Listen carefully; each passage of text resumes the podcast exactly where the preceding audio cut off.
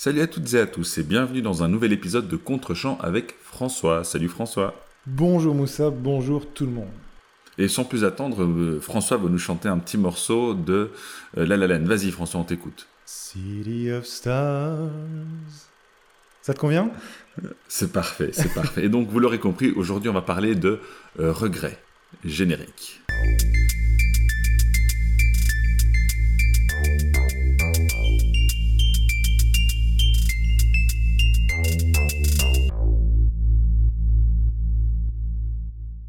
Eh bien oui, euh, cher Moussa, chers auditeurs, nous y sommes, le 50e épisode et, euh, et mon plan arrive à exécution, euh, puisque j'ai demandé à Moussa de regarder une véritable déclaration d'amour aux grandes comédies musicales du cinéma américain et français. Euh, c'est La La Land qu'on va analyser aujourd'hui. La La Land dépeint le parcours de Mia et Sébastien, une actrice aspirante et un féru de jazz traditionnel, incarnée par Emma Stone et Ryan Gosling qui se débattent tous les deux dans un Los Angeles contemporain entre la poursuite de leurs rêves les plus fous et l'envie d'explorer une romance qui les emmène régulièrement dans des états oniriques d'une poésie que je trouve tout à fait réjouissante. Alors, c'est un exercice fichtrement compliqué que de parler d'un film qu'on aime à ce point, en ce qui me concerne, car j'aurais toujours le sentiment d'en avoir trop peu dit ou de ne jamais être à la hauteur des immenses qualités que je lui trouve. Euh, vous l'aurez compris, c'est un de mes films doudou, un de mes films préférés de tous les temps. Et il faut savoir, pour la petite histoire, avant de lancer euh, le grand escogriffe euh, en face de moi, que Moussa, depuis des années, se moque de La La Land, dénigre La La Land, alors qu'il ne l'avait jamais vu. et donc mon objectif avec Contrechamp, mon seul objectif, c'était de faire voir suffisamment de, films à Moussa pour l'amener vers la lumière, pour enfin lui faire découvrir la laine, et j'espère, mais je lui fais confiance. J'avais un peu peur en commençant le podcast, mais je vais me dire que non, je lui fais confiance, je te fais confiance, Moussa. Je pense que ta cinéphilie aura triomphé, je pense que l'éducation que nous avons eue ensemble durant ces 49 autres épisodes, précédents épisodes, aura porté ses fruits. Je te fais confiance, Moussa, je, je sais, je sais que tu as aimé la laine, alors dis-moi pourquoi. Alors, il était question que, j'écrive euh, un texte particulier pour cet épisode, donc euh, je, vais le lire. Cher François, tu le sais, dans la vie, on a des regrets. On passe à côté de certaines choses, on vit d'autres choses dont on, dont on se serait passé, et en fin de compte, on se demande que serait-il arrivé si j'avais agi différemment? Que serait-il arrivé si je ne t'avais pas contacté cet été de 2020 en plein confinement? Ce podcast aurait-il vu le jour? Je l'ignore. Ce que je sais, c'est que les 2 heures et 8 minutes de La La Land sont 2 heures et 8 minutes que je ne retrouverai jamais. Alors, je vais commencer parce que je sais Dans que quel le film... Sens? Dans quel sens? C'est le pire cliffhanger de, toute l'histoire de, ce podcast? Alors, euh, écoute, euh, je sais que ce film te tient euh, fort à cœur. Donc je vais commencer par comme notre les, euh, les, éléments positifs du film. bon, j'ai euh, beaucoup aimé la première demi-heure du film, mais vraiment euh, très surpris. parce qu'effectivement, tu l'as dit, je partais. Alors, je sais même pas que je partais d'un a priori négatif. C'est-à-dire que, comme toi avec Shawshank Redemption, qui, qui me tient moins à cœur que ce film, en tout cas, te touche, j'ai euh, généralement une euh, sorte d'allergie euh, à l'encensement général. En l'occurrence, La La Land est un film qui a fait beaucoup parler de lui à sa sortie de, façon positive, qui a été vendu comme étant vraiment une, très grande œuvre, et tous les autres superlatifs qu'on pu lui trouver. Et donc, j'étais réticent, ça c'est vrai. Euh, pas parce que je n'aime pas les comédies musicales, au contraire, je les aime beaucoup, même si je les préfère généralement sur scène qu'au cinéma. Euh, mais euh, tout simplement parce que voilà, j'avais pas envie de voir ce film qui avait plu à, à tellement de gens. Donc je me suis prêté à l'exercice vraiment l'esprit ouvert. Ça je tiens à le préciser, je ne suis pas parti avec un a priori négatif. Et donc la première demi-heure était très surprenante. C'est coloré, c'est fun, il y a un mélange que je trouve très intéressant, notamment dans, l'étalonnage, en tout cas une illusion de, de, mélange, parce qu'on a des, vraiment des séquences qui renvoient aux classiques du genre. Alors on, va citer évidemment Singing in the Rain, hein, qui est un des plus dignes représentants du genre même s'il n'est pas le seul. on a également des plans séquences, hein, dont la toute première scène qui est, qui est vraiment magnifique et qui nous, qui nous lance dans le film avec beaucoup d'entrain. La musique est, je sais pas si elle est mémorable. Je pense qu'elle est plus mémorable pour toi parce que le film t'a beaucoup touché. Je ne dirais pas que la musique est forcément mémorable, mais elle est, jolie en tout cas, elle est, touchante et ça, ça vaut pour toutes les musiques euh, tout au long du film, même si j'ai vraiment une préférence pour les passages au, piano, mais ça encore une fois, c'est subjectif. Euh, on a des, des throwbacks qui sont faits donc au, ténor du genre, ça je l'ai déjà dit. Je pense qu'il y a un amour sincère de la part euh, du réalisateur pour les comédies musicales. Alors, le, premier petit bémol que, que je mettrais, c'est que parfois j'ai l'impression qu'il y a quand même une volonté de, de, montrer qu'on aime le genre. Euh, tu avais utilisé le terme esbrouf une fois. Je pense qu'il y a quand même une volonté parfois de faire du, du beau pour faire du beau. Et du performatif, en fait. C'est ça, voilà, c'est exactement ça, du performatif. Euh, je, je n'ai rien contre ça dans, dans l'absolu, mais voilà, parfois j'ai l'impression qu'on en fait un peu trop. On a notamment des, certains plans de caméra qui suivent les personnages dans leurs mouvements, mais dans des moments complètement anodins pour, pour essayer de, de mimer euh, ces autres plans séquences qu'on utilise notamment lors des, des scènes euh, en chanson et qui sont d'ailleurs euh, magnifiques, hein, ces plans séquences. Mais voilà, je, trouve que parfois on, en fait trop dans des moments qui ne s'y prêtent pas. Et d'ailleurs, j'ai cru remarquer que dans, la, dans les deux autres tiers du film, on, on a moins ces effets-là. On a beaucoup plus de cuts. Et, euh, je me dis que finalement, le film euh, n'aurait rien perdu à ce que ce soit comme ça durant la première partie. Néanmoins, et, c'est là en fait que qu'on risque de s'écharper, euh, c'est que euh, passer cette première demi-heure et passer en fait ce moment de, de, de, la romance innocente et insouciante de deux personnes qui, euh, qui font connaissance et qui, euh, qui se plaisent euh, de façon très claire et très évidente avec des, des, petits moments très touchants, hein, comme le fait que Seb klaxonne pour attirer l'attention de, de Mia quand il vient la chercher. Ce sont des, ces petits moments euh, d'amourette qui sont euh, très touchants et très mignons. Euh, une fois passée cette séquence-là, euh, je suis désolé, mais je me suis fort ennuyé. Euh, je n'ai pas réussi à être touché par l'histoire et, et, la façon dont elle se développe. Je vois très bien ce que euh, le film essaie de raconter, mais je ne me suis pas senti investi dedans. Euh, alors c'est surprenant, je m'attendais pas, je m'attendais vraiment à quelque chose qui soit euh, plutôt feel good jusqu'au bout, euh, ce qui n'est pas le cas. Hein. Il y a quand même un élément un peu tragique. Bon, je pense qu'on peut spoiler. Ouais, ouais, tout à fait. Euh, mais donc voilà, le, leur relation est, est, est, vouée en fait euh, à l'échec euh, du fait qu'ils poursuivent deux rêves euh, qu'ils considèrent, et j'insiste là-dessus, qu'ils considèrent inconciliables.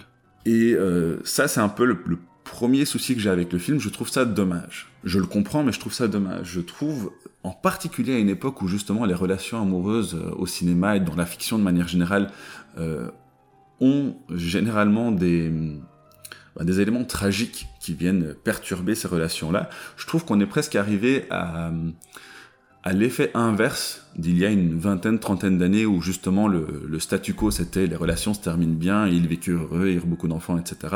À la limite, je trouverais presque plus subversif aujourd'hui de nous montrer une relation qui fonctionne malgré l'adversité. Euh, ici, l'adversité, malheureusement, euh, l'emporte et donc euh, ce, ce, couple se, bah, se déchire. Alors, se déchire, c'est peut-être un grand mot vu comme le film se termine exactement, mais voilà, malgré tout, c'est une relation qui... Qui ne va pas à son terme. Voilà, j'avais lu l'expression crash and burn quelque part et je pense que ça correspond assez bien, même si ça reste assez fort je trouve que ça correspond assez bien parce que c'est une relation qui est pleine de passion en fait. C'est-à-dire que les moments qu'ils partagent sont des, beaux moments, ce sont des grands moments et donc malheureusement la chute n'en est que plus, euh, que plus violente. Donc voilà, j'ai vraiment eu beaucoup de mal avec le reste du film, euh, en particulier parce que je, trouvais dommage que, cette relation soit euh, d'une part voie à l'échec et d'autre part parce qu'en fait tout le film et tout, une fois que leur romance débute, nous amène à ça. Et euh, un, exemple euh, qui, euh, qui me conforte là-dedans, c'est qu'il y a une séquence où on apprend déjà, après une demi-heure de film quasi, que Mia, le personnage d'Emma Stone, a un, un, petit ami. et donc elle va à un dîner mondain avec lui et elle le quitte pour rejoindre Seb. Mais en fait, j'ai vraiment l'impression que cette séquence ne sert pas à grand chose. Ce personnage ne sert pas à grand chose, donnant qu'il n'est pas présenté avant. Et donc, ça, ça me conforte dans le sentiment que j'ai d'un film qui, en fait, qui est construit pour nous raconter comment cette, cette relation va, euh, va s'effondrer. Euh, je, comprends encore une fois pourquoi, mais je trouve ça euh, dommage. Ça, ça, dit quelque chose sur, sur une vision de nos passions et de leur prétendue incompatibilité avec une histoire d'amour qui soit tout aussi, tout aussi nourrie de, ben, de passion, en fait. Donc ça, c'est le gros point le gros point noir que je, que je vois dans le film. Et, franchement, je le regrette parce que c'était vraiment bien parti. Il y a des moments qui sont très mignons au début. Je, je trouve notamment la séquence où, euh, où Seb joue. Alors, je sais pas si c'est un mariage ou un anniversaire, je ne sais plus. Mais il joue à une fête. Euh, et, elle, elle vient se moquer de lui, elle, lui fait jouer un morceau ah, euh, complètement indigne. Je, trouve cette séquence géniale. Oui, c'est ça, tout à fait. C'est drôle, euh, c'est fun et ça crée vraiment quelque chose entre les deux personnages. Et je te dis vraiment, cette partie-là, je l'ai vraiment bien aimée. J'ai ri avec franchise et sincérité durant cette séquence-là. C'est vraiment après que le film m'a perdu, perdu. Pardon. Un autre point que, que je voudrais aborder aussi, qui m'a qui m'a interpellé. Donc du coup, j'ai été dire des choses à ce sujet, mais ça m'a interpellé d'abord avant que je ne pose la question davantage et que je fouille un peu. Euh, c'est euh, l'appropriation culturelle. Euh, c'est un sujet avec lequel j'essaye d'être généralement prudent. D'autant que je, je, ne pense pas, par exemple, que, alors je, ne vais pas dire ça manque de diversité dans, dans le film. si c'est comme ça que le scénariste voit le film, eh bien c'est comme ça qu'il sera, et donc j'ai pas de souci avec ça. Ce qui m'a fait tiquer en revanche, c'est que euh, le, jazz euh, qui est né dans, la Nouvelle-Orléans et qui est un, style musical émanant essentiellement de la communauté afro-américaine, euh, voit pour seul authentique représentant dans le film Seb, qui a un amour sincère, hein, que je ne remets pas du tout en question, je pense que c'est tout à fait légitime qu'il ait cet amour pour le jazz, mais le seul personnage afro-américain notable dans le film et qui est incarné d'ailleurs par John Legend, euh, si je ne m'abuse, est euh, dépeint comme étant vendu au... c'est ça, vraiment un, vendu qui a, qui a céder euh, aux bras euh, très charmants et séduisants du capitalisme. Et encore une fois, je dis pas que c'est pas du tout euh, pas crédible. Je trouve ça dommage vu la, thématique du film, en tout cas sur son sur sa dimension musicale.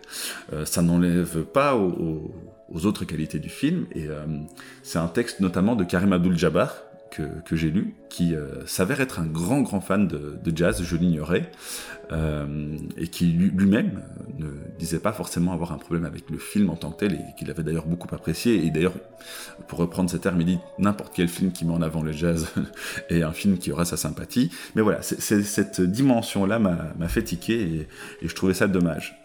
Euh, et euh, je pense avoir fait le, tour. Voilà, ça reste un, beau film dans le sens où c'est un film qui est, je trouve, euh, très bien réalisé, euh, qui a de, magnifiques idées, qui est euh, esthétique. Je trouve le, le, flashback imaginaire de fin magnifique et qui me donne envie, envie en fait de voir ce film-là. Donc lorsque, euh, avec ce, dernier regard qu'il qui s'échange avant de se séparer avec, euh, pour lui, un regard qui semble plein de regrets et elle, un sourire amer, il, euh, pendant, pendant ce, cet échange de regards, il s'imagine la vie qu'ils auraient pu avoir si les choses avaient tourné autrement, et donc les regrets qui en découlent. Et je, regrette, en fait, j'aurais tellement tellement voulu voir ce film-là. Euh, et enfin oui, une dernière chose, pardon, euh, la dimension comédie musicale, euh, corrige-moi si je me trompe, mais me paraît quand même moins prégnante sur la seconde partie du film, et ça aussi je l'ai trouvé un peu, un peu dommage. Voilà, j'ai fait le tour, j'espère que qu'on est toujours amis, euh, que, tu ne m'en voudras pas trop, euh, mais je te promets que j'y suis allé de, bon cœur et l'esprit ouvert, donc voilà, je te redonne la parole. Et je, je, dirais juste, pardon, une dernière chose. J'ai vraiment pris des belles notes cette fois-ci pour être le plus euh, précis possible. C'est la première fois que j'arrive à relire mes notes. Voilà. Immense soupir. Euh, je suis d'accord avec à peu, près rien. Euh, donc, ça va faire un podcast de 3h40. C'est parti. Alors, euh, non, en fait, il y a trois points. Hein. Donc, tu n'as d'abord pas été investi émotionnellement, en tout cas pas comme tu le souhaitais. Il y a la question de l'appropriation culturelle, et ensuite la structure de, de, comédie musicale. alors, par quoi j'ai commencé ben, Peut-être, on va commencer par la fin.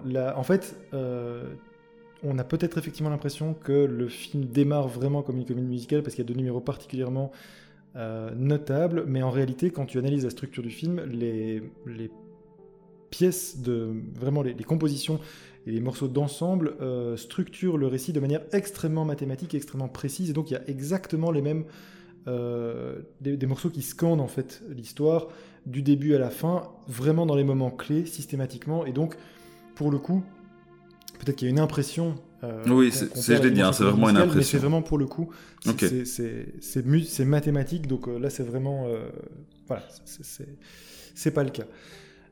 maintenant, il y a, je parle pas de ton ressenti, hein, mais pour le coup, dans, dans, la structure vraiment, là mhm. c'est pensé de cette manière. alors, la question de l'appropriation culturelle, moi c'est un truc qui m'agace beaucoup parce qu'en fait, c'est venu, il y a eu énormément de commentaires à la sortie du film, alors tu dis qu'il a été euh, encensé, en réalité, il a polarisé le film. C'est-à-dire qu'il y a des gens qui, comme moi, ont été absolument emportés et enchantés, mais il y a eu aussi énormément de critiques à l'adresse du film, dont cette critique de l'appropriation culturelle qui, pour moi, est vraiment nulle et non avenue. Euh, J'explique pourquoi. Parce que les, gens qui analysent ça de cette manière, en fait, ne regardent pas le film. Euh, je m'explique le jazz, la figure, enfin, le, jazz en tant que tel est effectivement défendu dans, le film par Sébastien, qui est le personnage qui défend le jazz traditionnaliste, mhm. euh, traditionnel.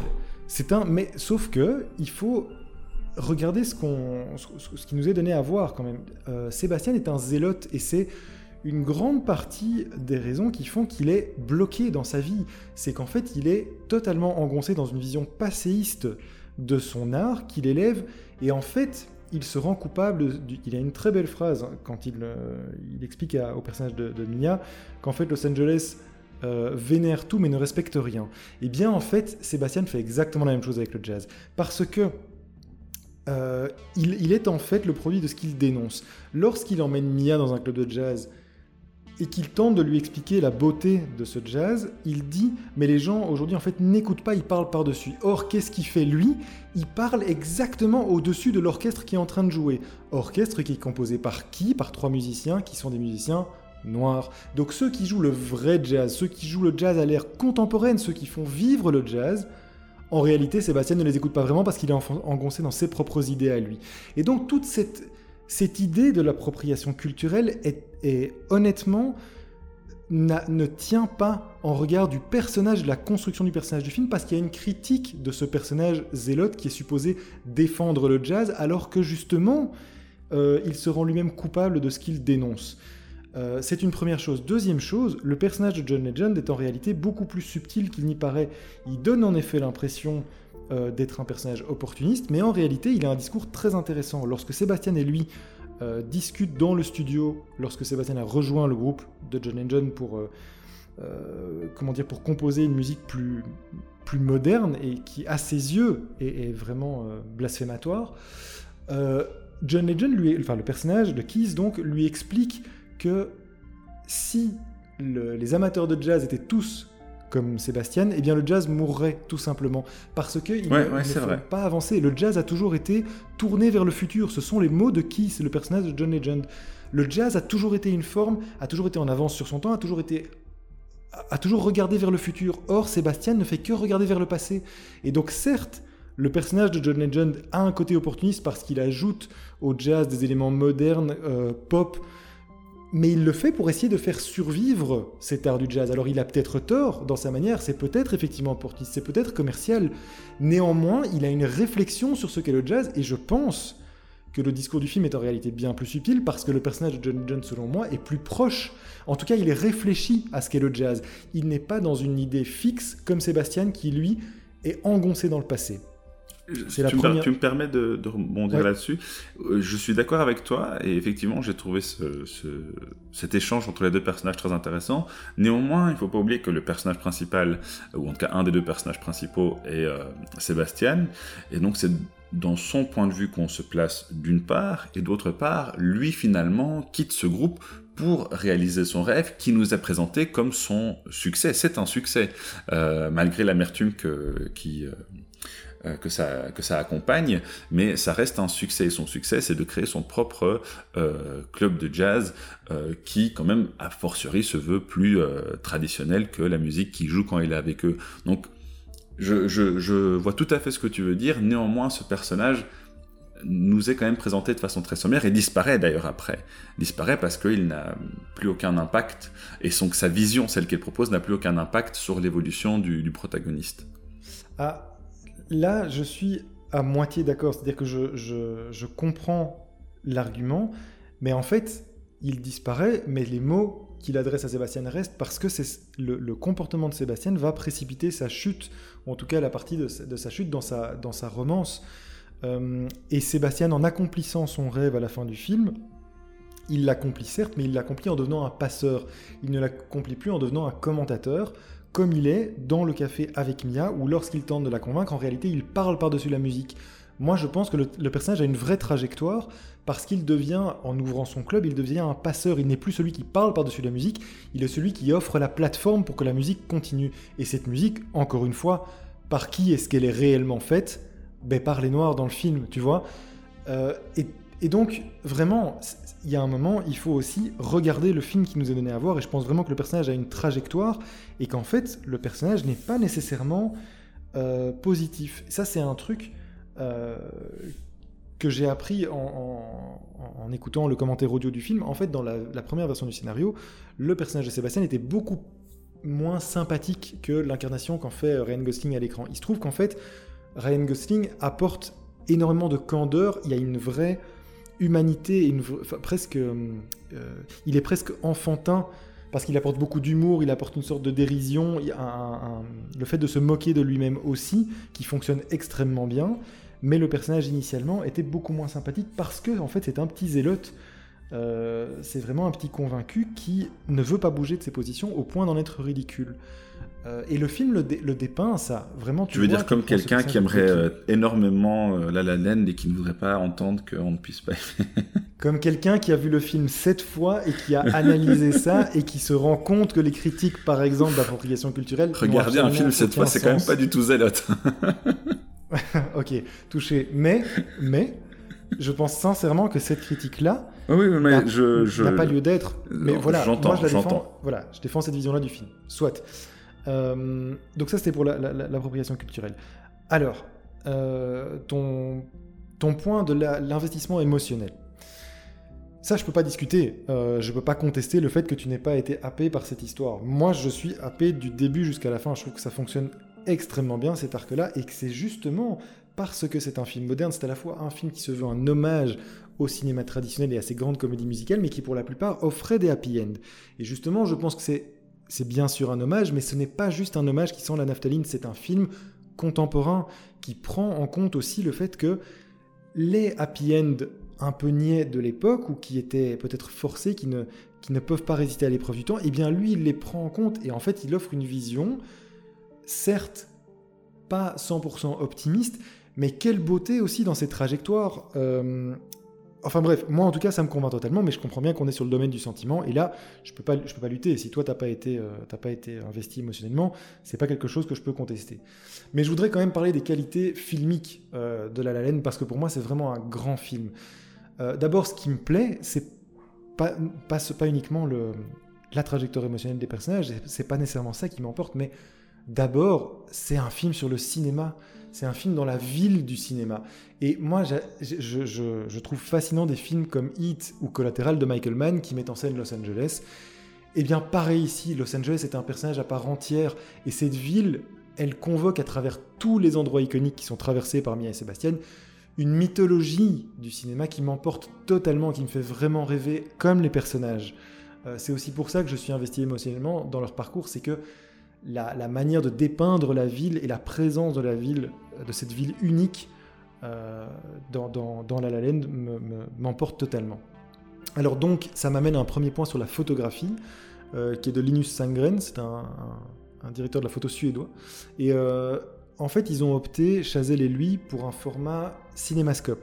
En fait, c'est un format de 2,55. Il faut savoir que, bon, c'est un peu technique, mais aujourd'hui, les films contemporains sont ont un, ratio entre, en moyenne entre 1,85 et 2,39. Euh, c'est ce qu'on retrouve dans le cinéma moderne. Or ici, on est dans du 2,55, donc ça donne une impression extrêmement large. Ça, offre une sensation similaire aux grands films du genre musical que La La cite allègrement. Ben, tu as déjà cité euh, Singing in the Rain, on peut encore dire Un Américain à Paris, bien sûr, mais aussi, il fait référence pas mal à la, aux comédies euh, musicales françaises comme Les Parapluies de Cherbourg ou Les Demoiselles de Rochefort de Jacques Demy. Et donc, ça donne des choses au niveau du format de l'image absolument magnifiques. Il y a des plans de Los Angeles composés, illuminés, comme des tableaux de Norman Rockwell ou des photographies de Gregory Crutzen, pour ceux qui connaissent. Il y a des, plans absolument merveilleux de, cette ville et d'endroits, de tous les endroits iconiques, euh, et qui ont fait toute la mythologie qu'on aime dans le, cinéma euh, contemporain. Ça, c'est pour le premier point, c'est sur la photo. Je trouve d'abord le film extrêmement beau.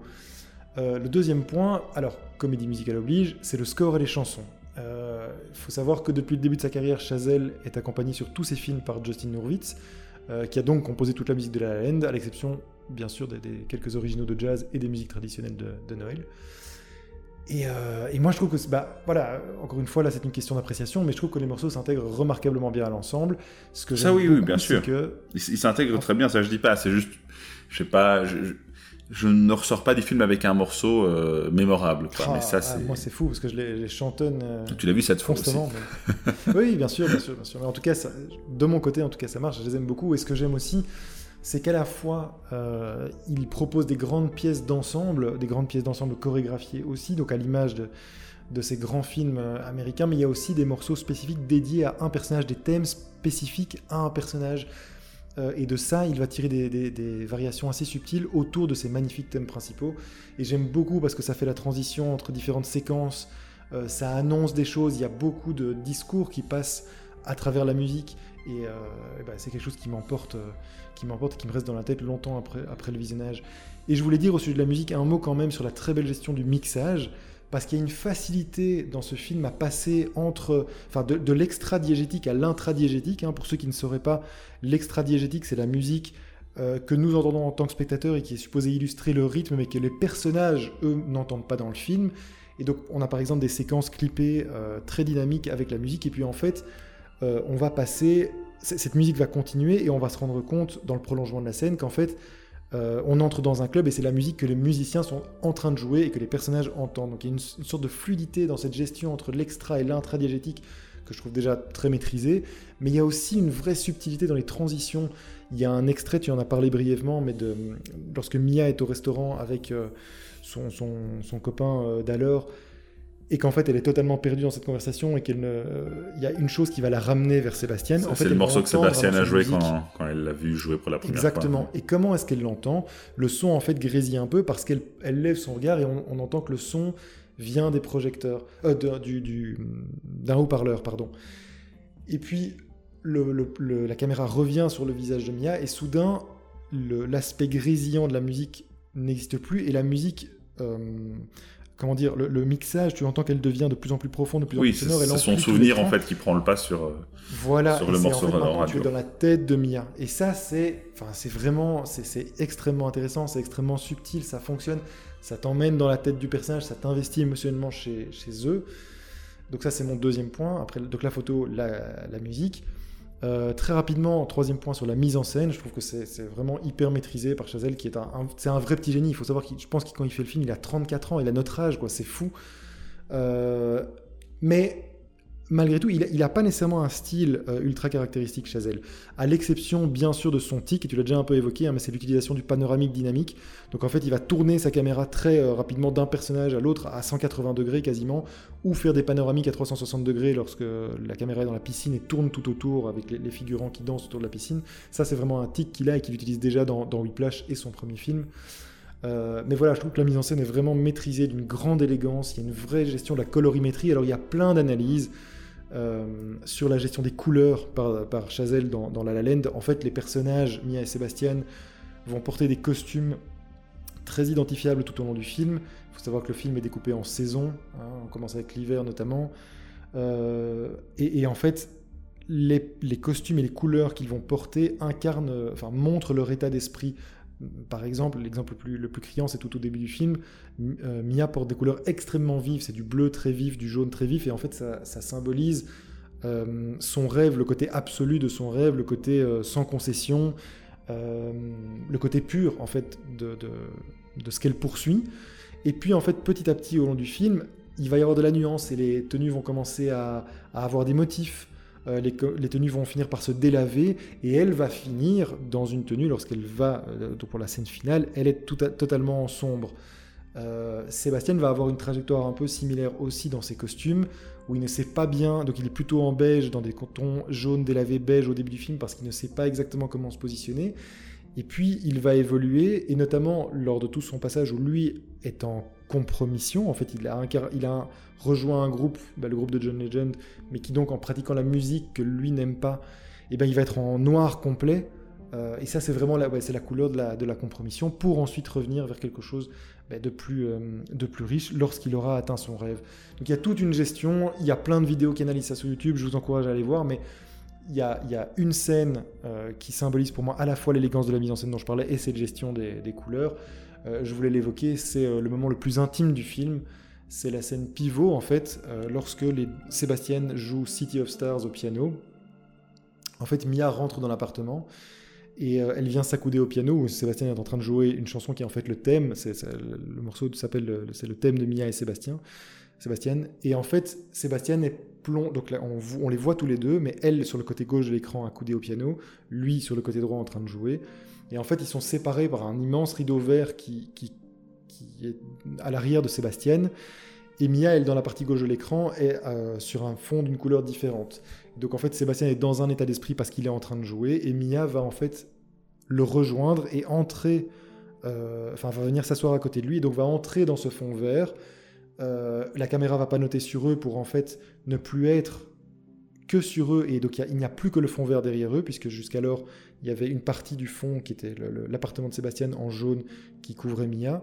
Et en fait ils sont tous les deux réunis dans cette espèce de halo vert qui veut dire qu'à ce moment-là ils sont c'est le moment le plus intime ils sont en parfaite cohérence tous les deux. C'est un moment extrêmement euh, bah, touchant très intime très romantique parce qu'ils on voit en plus ces deux acteurs jouent en direct, mais il y a des petites nuances, et ils, rigolent, ils sont pas très sûrs, etc. C'est vraiment très touchant. Et puis en fait, donc le morceau, on pense que le morceau s'arrête, on enchaîne avec une sorte de montage assez rapide, de, elliptique, qui montre l'évolution, c'est-à-dire que c'est à ce moment-là que Sébastien signe son contrat, entre dans ce groupe en fait pour avoir de l'argent, pour pouvoir à terme suivre son rêve. Euh, pendant ce temps-là, Mia, elle commence à écrire son One Woman Show et en fait, ils s'écartent, enfin, oui, ils s'écartent l'un de l'autre de plus en plus puisque lui est pris par ses représentations, il rentre tard à la maison, elle est épuisée, elle a écrit, elle dort quand il rentre, il vient se coucher, ils sont dos à dos. Donc tout ça pour montrer en fait que c'est la scène pivot du film. On est à la fois, on commence dans le moment le plus intime, puis il y a ce montage qui montre que rapidement, ben, les choses vont commencer à se dégrader. C'est là que tu entres dans la deuxième heure du film que toi tu aimes moins. Et comment est-ce qu'on termine On pourrait en rester là et montrer la chute, mais non, on revient en fait après le montage sur la fin du morceau entre Mia et Sébastien où ils sont de nouveau tous les deux au piano et il y a encore quelques notes, ils font encore quelques notes, ils terminent le morceau et c'est très beau parce qu'en fait ça dit beaucoup de choses. C'est à ce moment-là qu'ils sont le plus proches et pourtant à ce moment-là tout est déjà en train de se déliter. Enfin c'est magnifique thématiquement, c'est très élégant dans la mise en scène, il y a une sorte de, de gestion qui moi m'émeut beaucoup, me touche beaucoup. Euh, il y a un retour comme ça alors que tout est déjà joué et c'est quelque chose qui me plaît. Donc voilà, c'est pour le troisième point pour la, mise en scène. Et dernier point, bah, il faut dire quand même un mot des, acteurs. Il faut savoir, savoir qu'à la base, euh, euh, Damien Chazelle avait casté deux autres acteurs complètement différents pour le film, qui étaient Miles Taylor et Emma Watson. Euh, et il se trouve que euh, Miles Taylor, donc avec qui il a fait Whiplash au début, et en fait, ce que j'ai dit avant va peut-être faire sens pour toi. Je sais pas si tu, as vu Whiplash, il me semble. Hein. Euh, non, non, non plus. Ah, bon, et, mais, mais j'en ai lu certaines analyses et, et je, pense que j'aurai le même souci compte tenu de ce, que, de ce que le protagoniste doit faire pour pouvoir. ah, les, thématiques sont assez similaires, mais bah Whiplash est beaucoup plus noir en fait. ici, il y, a beaucoup plus de romances dans, euh, La La mais les thématiques sont plus ou moins similaires. Mais en tout cas, je disais tout à l'heure que le scénario original décrivait un personnage principal plus mesquin, moins, beaucoup moins, qui suscitait beaucoup moins d'empathie le personnage de Sébastien euh, dans, le script initial, eh bien en fait quand tu imagines Miles Taylor, c'est assez similaire à ce qu'il fait dans Whiplash. Et euh, tu comprends à quel point le choix de Gosling oriente complètement et change la vision du personnage. Et moi c'est une vision que j'adore. Alors il faut savoir que c'est au moment où ils, jouent la laine tous les deux, euh, Gosling et Stone, ils ont déjà fait deux films ensemble avant, Crazy Stupid Love et Flute, je reviens plus, et Gangster Squad. Et c'est en fait un couple qui dégage une Allez, j'ai. Euh, une alchimie. une alchimie qui fonctionne extraordinairement bien, je trouve. Ce qui est assez marrant, c'est que euh, Emma Stone a, quitté. Euh, pardon, Emma Watson a quitté le tournage. pour aller faire La Belle et la Bête, dans, dans lequel Ryan Gosling devait jouer et qu'il a quitté lui pour aller dans la laine. Donc, comme quoi, les choix de carrière, c'est quand même assez important. et donc, en fait, Chazelle s'est rendu compte que l'alchimie entre Miles Taylor et Emma Watson ne fonctionnait pas du tout. Euh, il a décidé de se séparer des deux, comédiens. Euh, il faut savoir que Miles Taylor en, a beaucoup, beaucoup voulu à Chazelle d'être viré. Euh, et je pense qu'ils sont d'ailleurs toujours fâchés. c'est pas pour rien que Gosling a rempli avec Chazelle dans, First Man, dont on parlera peut-être un jour aussi. Mais en tout cas, l'alchimie entre les deux fonctionne super bien. et je trouve quand même que, là encore, tu parlais de la, la critique de l'appropriation culturelle que moi je trouve vraiment exagérée. Et alors, la critique sur le jeu de Ryan Gosling, j'en ai marre des gens qui disent que Ryan Gosling a deux expressions. C'est il faut voir La La Land. Il a en fait il a une euh, il a des capacités d'acteur que je trouve vraiment assez phénoménales, notamment dans le registre comique. C'est un grand acteur comique et le film qui l'illustre le, plus, c'est The Nice Guys de Shane Black, bien sûr, où il est vraiment extraordinaire. Mais il est capable, avec un tout petit haussement de sourcil, de se rendre à la fois ridicule lui-même, mais touchant, avec un côté enfantin. Euh, tu vois la, scène de, la fête dans la villa euh, hollywoodienne où il, est obligé de jouer, lui qui se prend pour un, vrai pianiste, il est obligé de jouer du guitare. Enfin, c'est absolument délicieux parce qu'il est totalement ridicule et il le joue incroyablement bien. Et les, tous les deux, en fait, ils sont capables de faire passer des émotions juste avec leur regard et leur visage en en faisant assez peu. Alors, je trouve que ce sont des très très bons comédiens. Eh bien, justement, je vais rebondir là-dessus aussi parce que j'avais écrit quelque chose, mais euh, j'en profite. Alors moi, je t'avoue que Ryan Gosling, j'aime beaucoup. Je suis assez euh, biaisé. Je trouve que c'est un, bon acteur, en effet. Euh, néanmoins, c'est vrai, il n'a pas beaucoup d'expression faciale. En fait, il, il, arrive à jouer autrement. Et, et, là aussi, il y a juste un autre élément qu'il faut, euh, je pense, pouvoir dire. Il a beaucoup de charisme, en fait. Et le, mhm. ce charisme qu'il a naturellement, euh, joue en sa faveur. Il y, a juste des acteurs et des actrices qui ont de la chance euh, d'être euh, conçus comme, comme ils et elles sont, et donc je, je, pense que ça joue en faveur de, de Gosling. il est capable de jouer des rôles très différents, mais effectivement, je, je comprends la critique par rapport à, au côté un petit peu figé de ses expressions faciales. Mais effectivement, et là je te rejoins, il ne se limite pas euh, qu'à ça. je le trouve hilarant dans, dans, Nice Guys, effectivement, et, euh, et je le trouve touchant euh, dans ce film, le, côté torturé qu'il joue, et, il le joue très bien. Alors Emma Stone, c'est un peu plus compliqué. Alors tout d'abord, je suis quand même content qu'ils aient pas gardé euh, Emma Watson. Je, je pense pas, il n'y a pas photo. Je pense qu'elle est meilleure actrice, Emma Stone, mais elle m'insupporte. Je ne saurais pas te dire pourquoi il y a quelque chose dans son jeu qui m'agace, mais là, on est vraiment dans, dans, dans, le subjectif. C'est tout en fait, c'est tout. Elle a, elle a un visage euh, tellement malléable que qui est à la fois une force et une qualité, mais qui est quelque chose qui, ouais, ça, ça m'insupporte. Euh, non, moi, je, la trouve super intéressante parce que effectivement, elle a, elle a un visage, au contraire du coup de Gosling, elle a un visage. Oui, complètement. Enfin, moi, je, moi, je trouve sincèrement que Gosling a un visage très expressif, mais elle a, un, en fait, as dit le bon mot, elle a un visage hyper malléable, et donc en fait, elle est vraiment capable d'avoir des expressions très outrées. Euh, une grande subtilité parce qu'elle sait vraiment jouer avec beaucoup, beaucoup, que ce soit ses yeux, sa bouche, ses sourcils. Mais voilà, je crois euh, qu'elle en... J'ai l'impression, j'ai l'impression, et c'est encore une fois purement subjectif, qu'elle en fait trop. Euh, je ne pense pas que ce soit le cas, et je pense pas que ce soit son intention, mais c'est vraiment ce que ça dégage.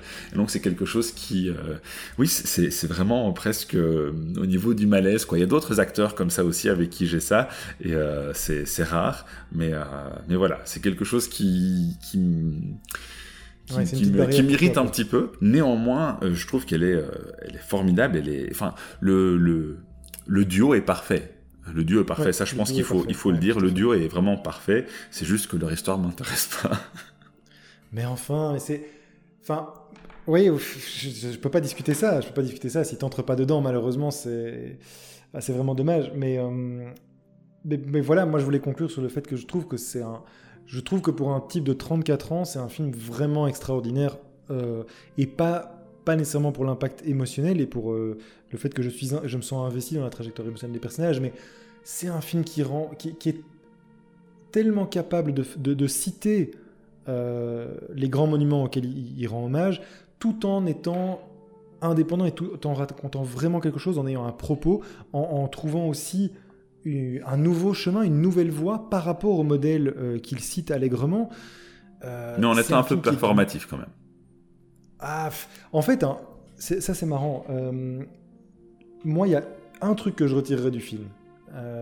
que j'ai toujours trouvé inutile. Alors, en écoutant le commentaire audio là, ce soir, avant, avant l'enregistrement, je comprends pourquoi il le fait. Comment Tu as regardé avec le commentaire audio, quoi, en plus. Ouais, tout le film. J'ai regardé tout le film avec le commentaire audio. Euh, C'était assez intéressant.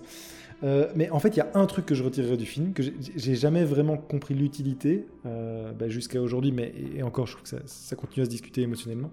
Mais pour moi, en fait, c'est la scène d'ouverture. En fait, pour moi, la scène d'ouverture ne sert à rien dans le film, euh, sinon à être performative. Donc en fait, l'ouverture, c'est une grande scène chorégraphiée sur l'autoroute. C'est une belle scène, hein. c'est une belle scène, c'est une, belle séquence. mais, je trouve d'une euh, part, comme toi, qu'elle qu'elle n'apporte pas grand chose au film, d'une part, euh, si ce n'est justement à, bah, voilà, à, montrer, à faire, à faire un peu du show, euh, et d'autre part, euh, je trouve que c'est un peu trompeur, parce que c'est pas du tout l'ambiance du film en fait.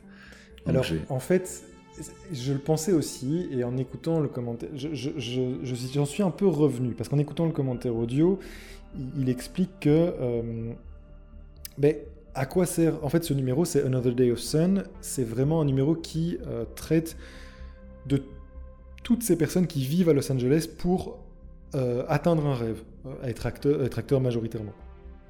Être acteur ou chanteur, enfin voilà, accéder à la célébrité et en tout cas avoir son quart d'heure de gloire en fait. Et c'est vraiment ce que représente ce numéro initial où la ville n'est faite pratiquement que d'aspirants, euh, de vedettes, aspirantes. Euh, et ce qui est le côté gag, c'est évidemment que ça se passe sur euh, un tronçon d'autoroute, puisque c'est ce, ce, qui caractérise aussi Los Angeles, le Los Angeles moderne, c'est le trafic. Et donc tous ces gens enfermés dans la petite bulle de leur voiture, qui en fait aspirent tous à la même chose. Je le comprends théoriquement, mais je trouve que dans l'investissement émotionnel du film, c'était pas nécessaire. Mais voilà. Mais pour moi, c'est seul, la seule chose que je retirerais éventuellement. Mais sinon, je trouve vraiment que c'est un film.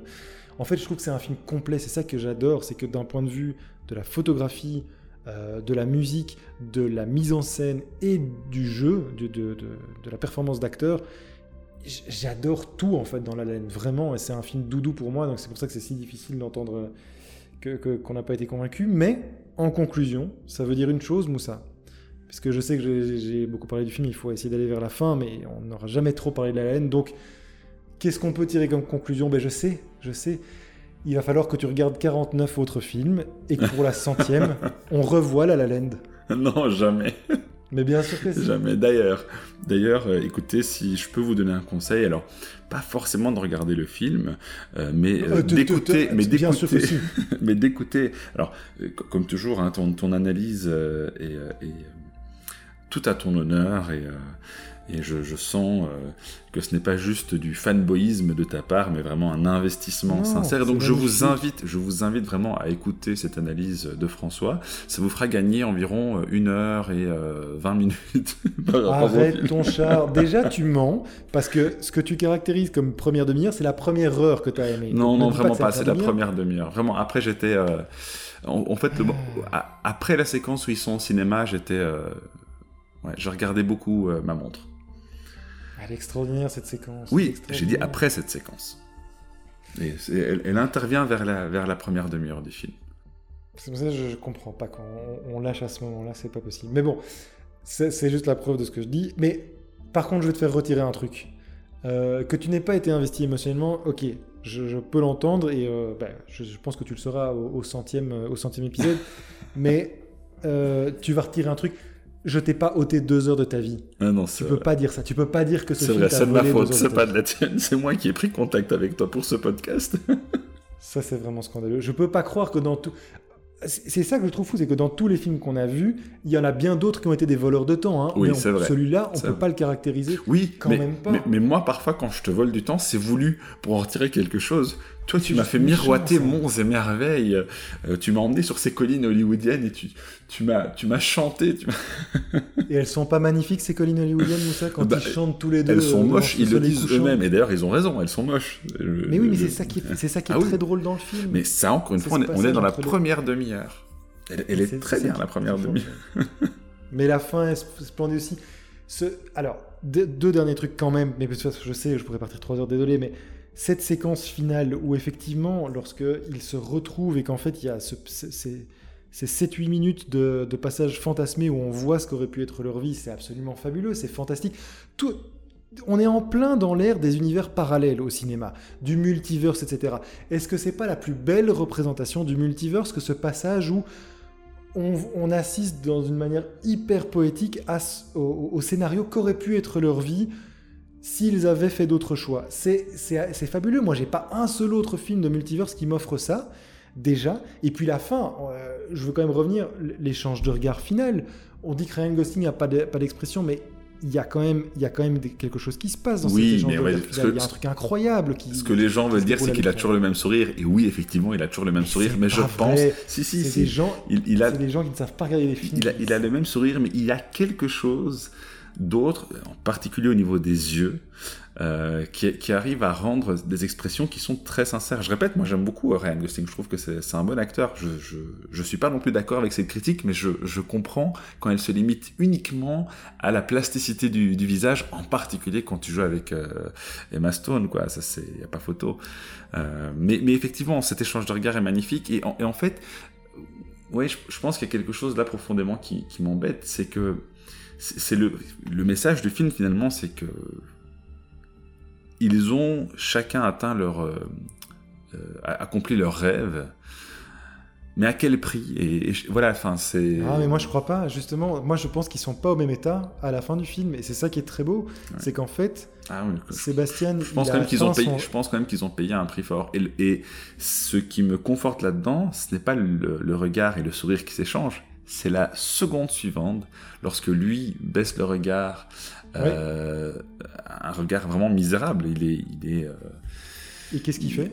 Oui, ben il se remet, il se remet comment à jouer. Oui, mais Ouais, la, la C'est ça, manière. il fait 1, 2, 3, 4 et il relance. Et oui, voilà, il faut mais- continuer. Mais la, la mais- vie. mais la C'est ça manière. qui est beau. Ouais, oui, oui. Mais c'est c'est dommage. C'est dommage. Euh, Et Mais même, même c'est chose dommage pour elle. parce que tu, tu, en fait, c'est dommage parce que tu voulais qu'ils finissent ensemble, parce que tu as été investi émotionnellement, mon vieux, dans le film.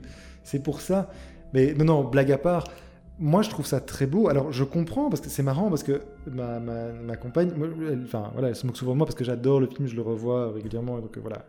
Mais elle a Elle raison. souvent à, à regarder avec moi. Non, elle me dit qu'elle ne veut pas le voir parce qu'elle n'aime pas la manière dont ça, ter- dont ça se termine. Parce qu'elle pense, elle, elle trouve que c'est une tragédie. Moi, Attends, c'est pas forcément la manière dont ça se termine. Je trouve que, encore une fois, c'est bien, c'est bien fait, c'est bien exécuté. Ce que je trouve dommage, c'est le propos du film. C'est de, en fait, le message du film, c'est que pour poursuivre ses rêves, il y a un prix à payer. Euh, et, je trouve dommage que cette inconciliabilité, euh, inconciliabilité, je vais arriver, il est tard, ça fait déjà 50 minutes presque, euh, soit, euh, soit le propos du film en fait. C'est que pour poursuivre leurs rêves, ils doivent se séparer. Mais en fait, ah. Ouais, des- je, je sais, mais, gardons le reste je pour le centième épisode. Attends, attends. Vraiment, c'est le- dernier truc sur lequel je, veux débattre, mais parce que pour moi, encore une fois, ces personnages-là, sont, ils sont pas au même état tous les deux. C'est-à-dire que, euh, pour moi, le personnage d'Emma Stone, le personnage de Mia, elle a non seulement atteint son rêve, mais aussi elle a trouvé, par ailleurs, une romance dans laquelle elle est accomplie. Tu le vois, elle a un enfant, elle a un mari qu'elle aime. Eh bien, ça, on ne le sait pas. Ça, je suis désolé. On ne... Ça, c'est. Ben, en tout cas, elle a l'air plus ou moins épanouie. Elle n'est pas dé- décrite comme malheureuse. Là où, si tu vois, par contre, le personnage de Sébastien, lui a en effet atteint, atteint son rêve, mais justement parce que lui a utilisé le, le- le logo que Mia lui avait dessiné en son temps au moment de leur histoire d'amour. En fait, il l'a il l'a utilisé pour son club. euh, Donc en fait, on sait que lui, effectivement, il a peut-être atteint son rêve professionnel, mais il est encore dans le regret de cette histoire d'amour non accomplie. Si ça se trouve, il a quelqu'un, on ne le sait est pas. beaucoup plus touché. Mais je crois que lui est beaucoup. Non, je crois. C'est pas comme ça qu'il est, qu'il est montré. En tout cas, en tout cas, c'est pas comme ça que j'interprète. Mais je, je pense qu'ils sont pas au même état et je crois, je crois du coup que c'est pas le message du film. Le message du film, c'est que c'est ce- c'est le le fait que deux personnages sont dépeints dans leur dans leur manière de, de struggle, de, de, de, de se débattre, euh, de se débattre avec euh, la poursuite à la Ah fois oui. de leurs rêves, mais aussi de leur vie personnelle, comment être humain en poursuivant des rêves presque inaccessibles. C'est ça, et tout le monde n'a pas la même résolution. Voilà, c'est la vie. Euh, tout le monde ne répond pas à ces questions de la même manière, et c'est ça qui est extrêmement beau. Et il y a par ailleurs des possibilités de, enfin voilà, des possibilités fantasmées qui sont extrêmement poétiques, mais je pense pas qu'il y ait un message final. Je crois juste que ce sont deux personnages qui ont une trajectoire différente, et je trouve ça très beau. Ouais, mais je pense que c'est là qu'on sera, qu'on sera pas d'accord, mais c'est pas grave. Euh, je l'ai vu, grave, il voilà, je pourrais le- dire, je pourrais dire que j'ai vu euh, La La Land. Euh, et donc, et donc, Euh, pour une fois, enfin, juste la première fois, mais on commence à apprécier la laine véritablement la deuxième, Moussa. non, ça va. Si, si c'est le prix à payer, eh bien, euh, je ne le paierai pas moi. Euh, je, je propose qu'on conclue en rappelant donc que, comme le veut désormais la tradition, euh, qu'après euh, cette nouvelle dizaine d'épisodes, eh bien, vient euh, l'heure du, du classement. Euh, ça va être, ouais, ça va être intéressant de classer celui, celui-ci, mais Ah ben, on a réussi jusqu'à présent, donc il n'y a pas de raison qu'on réussisse pas cette fois. non, moi j'ai mon argumentaire tout à fait, tout à fait au point. Je sais exactement où il va se placer dans mon Ouais, classement. ouais, écoute, moi je retiens juste que j'ai mon veto. C'est vrai, malheureusement. Bon, euh, oui, ben écoutez, on va réfléchir puisqu'on arrive, c'est quand même, euh, c'est quand même chouette. On est arrivé à 50 films. Euh, c'est quand même une belle étape. Donc effectivement, prochain, prochain épisode sera un épisode spécial. On va voir comment est-ce qu'on va effectuer cette formule du, du classement et ce qu'on vous réserve pour la suite? On a des idées en tout cas. portez-vous bien. On a des idées. On a des idées. On n'a pas de talent, mais on a des idées. Voilà, c'est ça. Dit- On attend votre talent. c'est ça. Euh, merci beaucoup, Moussa. Enfin, mais- merci, non, j'en suis pas sûr. Mais, euh, mais je ne perds pas espoir de te faire aimer un jour la la Mais notre amitié est sauve. C'est la vie. C'est la vie. Euh, merci beaucoup. Et puis, à la prochaine. Non, non, je, je ne dis pas. Non, non, l'amitié euh, n'est pas sauve. Euh, il faudra beaucoup travailler pour la récupérer. Euh, merci pour vos écoutes. Et on vous dit donc à bientôt pour le classement. Salut Le clashement. Salut.